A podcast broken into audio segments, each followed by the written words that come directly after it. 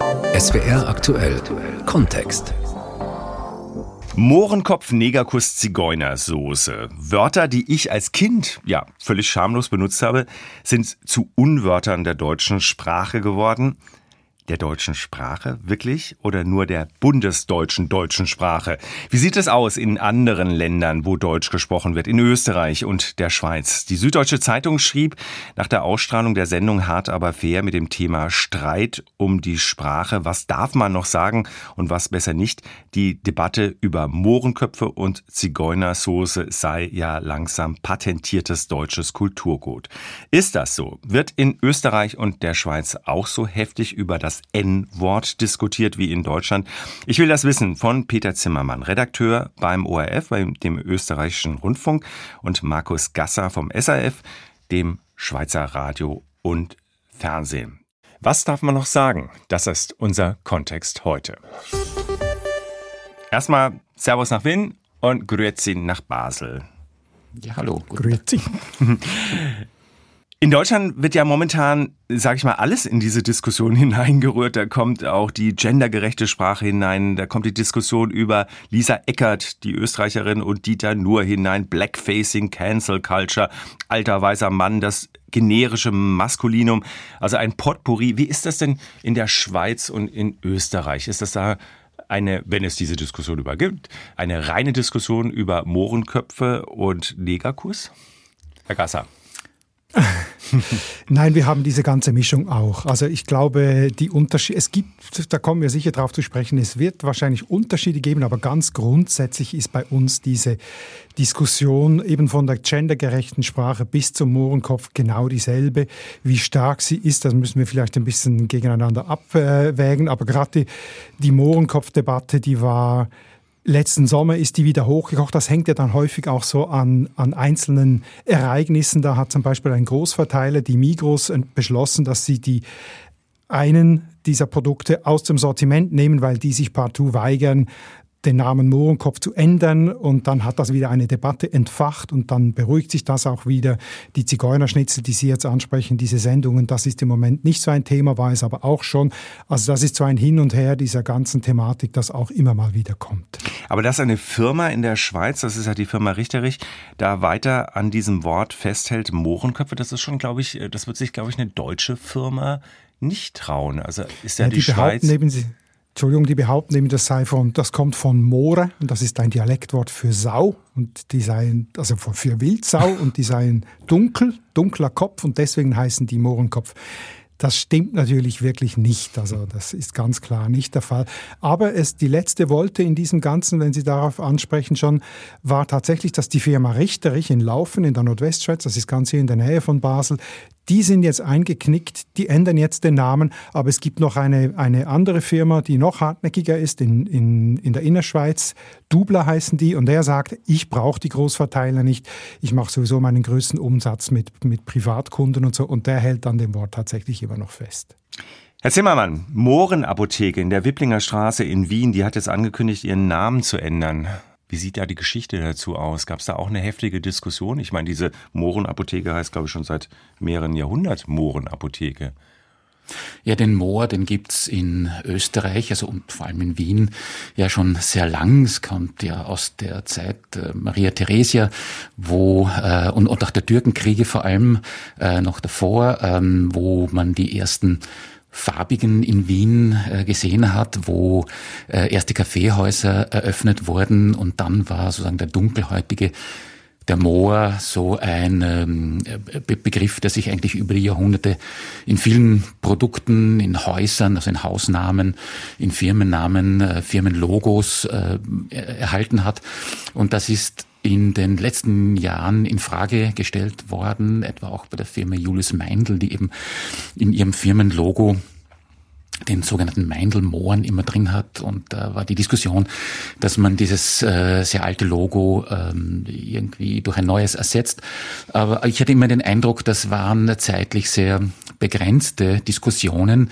Ähm, ich glaube nicht in dieser Heftigkeit, wie Sie es aus Deutschland kennen, auch wenn es so bei uns ist wie in der Schweiz, dass natürlich ähm, alles letztlich auch bei uns diskutiert wird. Aber ich habe doch den Eindruck, dass die Heftigkeit, diese Vehemenz, die äh, in Deutschland vielleicht auch, äh, auch über die Medien ausgetragen wird, in Österreich jetzt nicht in dieser äh, Stärke vorhanden ist. Was vielerlei Gründe hat, das mag zum einen daran liegen, dass die Landschaft an Qualitätsmedien in Österreich nicht sehr groß ist. Wir haben einen öffentlich-rechtlichen Rundfunk, der nimmt das sehr ernst. Wir haben sagen wir mal, vielleicht drei bis vier Tageszeitungen, die das auch einigermaßen ernst nehmen. Wir haben einen breit aufgestellten Boulevard, der das nicht ernst nimmt äh, und der eher versucht, hier ähm, dagegen zu arbeiten. Und wir haben äh, innerhalb der politischen Parteien keine ausgeprägte linke Fraktionen, äh, eventuell ein bisschen bei den Grünen, aber die sind oft auch mit anderen Dingen beschäftigt, ähm, die das ein bisschen auf der politischen Ebene vorantreiben würden. Das heißt, ähm, es sind sehr akademische Diskussionen in vielen Fällen, äh, aber ich würde nicht sagen, dass das ähm, Auseinandersetzungen sind, die jetzt eine gesellschaftliche Breite haben. Es gibt einen Dachdeckermeister in Mainz, der heißt Ernst Neger. Der hat auch einen Neger, einen Schwarzen im Logo. Da gab es jetzt mal vor ein paar Jahren eine studentische Gruppe, Gruppierung an der Universität Mainz. Die haben gesagt, die haben auch Unterschriften gesammelt, das geht so nicht, der muss seinen Namen ändern und das ist Logo ändern. Wer sind die treibenden Kräfte in Österreich und in der Schweiz? Sind das auch Studenten? Sind das Migranten? Wer, wer sagt da, das geht so nicht mehr, ich fühle mich diskriminiert? Soll ich für die Schweiz antworten? Bitte. Ja, es es sind ähm, Ereignisse und einzelne Anstöße, die eigentlich die Treiber sind in der Regel. Also das wird selten, oder ich kann mich nicht erinnern, dass es dann wirklich jetzt diese einzelnen Wortfragen zu einer politischen Debatte wurden im eigentlichen Sinn. Es sind Mediendebatten. Und das machen sich auch keine politischen Parteien das dann zu eigen äh, und instrumentalisieren das. Ein Beispiel ist, das war 2018, wir haben hier ja die Fasnachts, die Fasnachtsklicken und die haben oft auch solche Namen. Also es gibt die Negro Rigas, also die Neger Fasnachtsverein aus der Rheingasse, Negro Rigas. Und die machen, die veranstalten im Sommer jeweils ein Fest, um Geld einzunehmen für, ihr, für ihren Verein. Und das heißt dann das Negro Fest. Und das ist einem Studenten aufgefallen und der hat sich empört. Und das gab damals einen riesen Shitstorm, wie man heute sagt. Der, ging so weit, also mit Demonstrationen und Solidaritätsdemonstrationen, das hat eine sehr große Aufwallung in Basel gegeben, äh, mit dem Resultat, dass äh, diese, diese Clique hatte auch ein, ein Symbol, also ein, ein, ein Emblem, das einen Schwarzen zeigt, halt in dieser kolonialistischen Tradition mit einem, ähm, mit einem Knochen im, im, im, in den Haaren und so weiter und den, den schwülstigen Lippen und all dem, das haben sie tatsächlich jetzt aufgrund dieser Empörung abgeschafft, aber nicht ihren Namen. Der ist, der ist geblieben und das hat sich jetzt auch wieder beruhigt und das akzeptiert man irgendwie auch so. Also Sie fragen ja nach dem Treiber, da war ganz klar eine einzelne Person aus dem akademischen Bereich in diesem Fall, die das angestoßen hat. Ja. Der Herr Zimmermann hat ja schon gesagt, in Österreich gibt es äh, nicht so viel Qualitätspresse, die das aufgreifen könnte. Wie ist es in der Schweiz? Wie ist es mit einer NZZ? Wie ist es mit Ihrem Haus, dem SRF?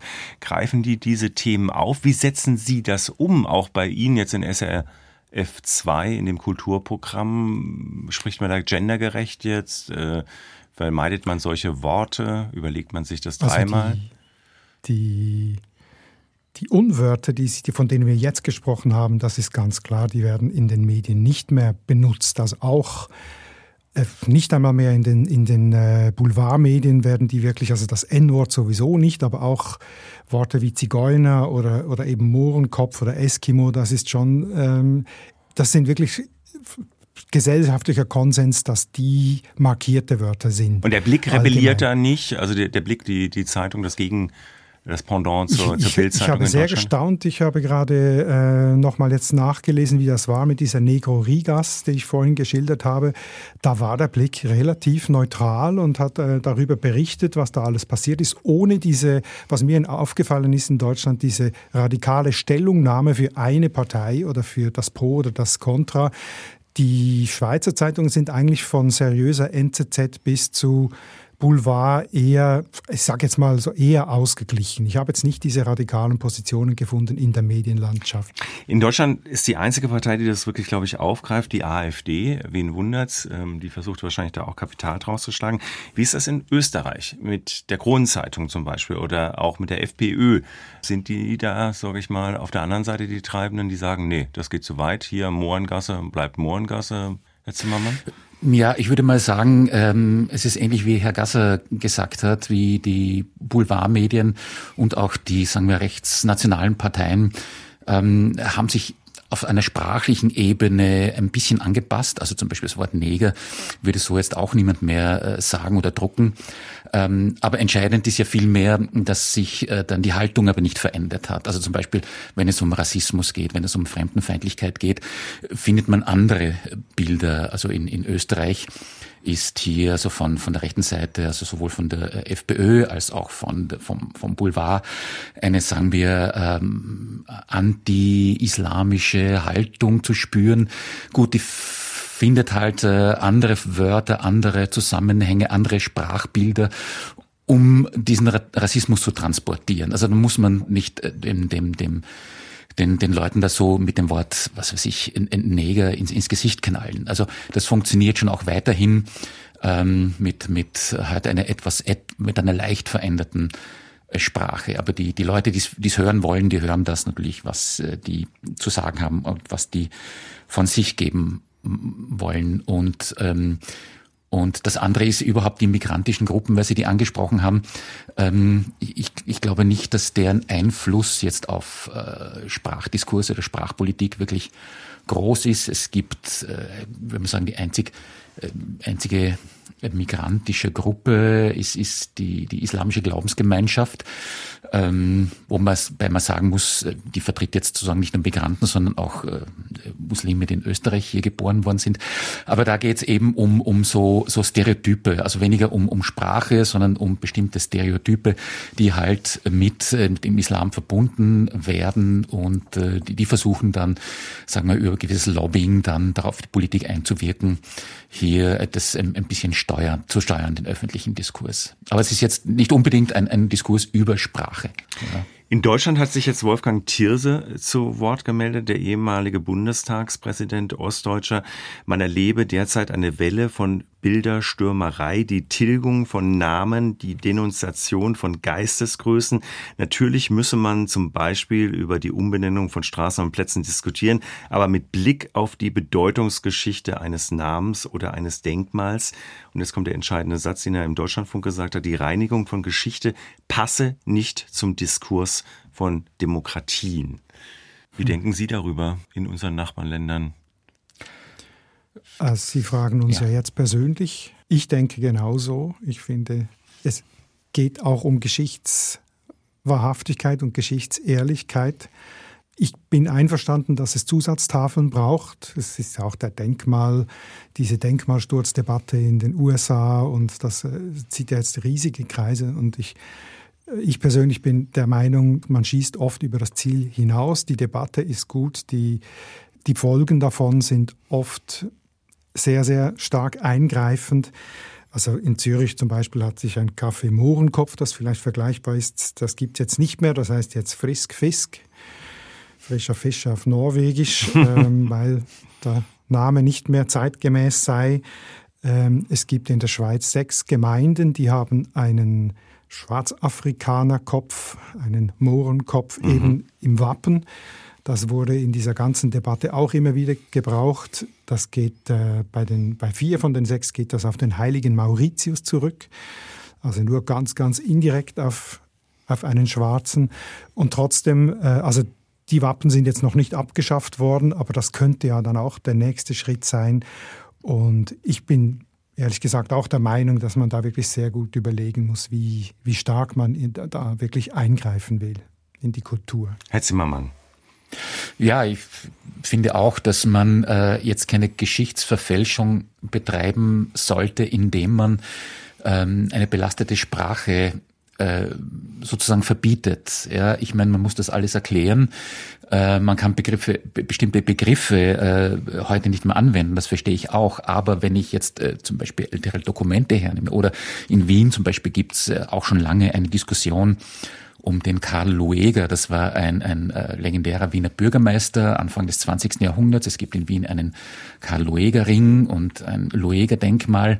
Ähm, dieser Bürgermeister hat äh, sehr viel für die Modernisierung der Stadt getan, war aber auch ein glühender Antisemit.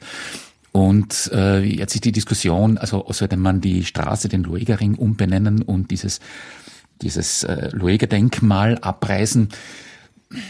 Hm es ist nur halt die, die Sache, dass das sozusagen für die Geschichte dieser Stadt, ja, diese Person von einer gewissen Wichtigkeit war mit all ihren Schattenseiten. Und da ist die Frage, äh, ist, ist es nicht besser auch sozusagen das, die, die Schattenseiten auszustellen in einer Stadt, ja, die ja sozusagen nicht nur wie, wie jede Stadt, äh, das ist etwas über Jahrhunderte gewachsenes, da hat nicht immer alles funktioniert, da ist viel schiefgegangen, da sind auch Verbrechen passiert und ich finde, man muss auch darauf äh, hinweisen, ja, so wie auch die Verbrechen des Nationalsozialismus nicht aus dem, äh, weder aus dem Stadtbild äh, gedilgt werden sollen, äh, noch, äh, wie gesagt, aus der kollektiven Erinnerung, sondern die müssen in irgendeiner Form natürlich sichtbar sein, dass es das auch gegeben hat hier mit, mit, äh, mit allen Folgen, die daraus entstanden sind, aber auch sozusagen mit mit mit ähm, mit der Überwindung des zum Beispiel Nationalsozialismus. Und ich, ich finde halt äh, gerade eine Stadt ist eben auch ähm, gelebte Geschichte sichtbare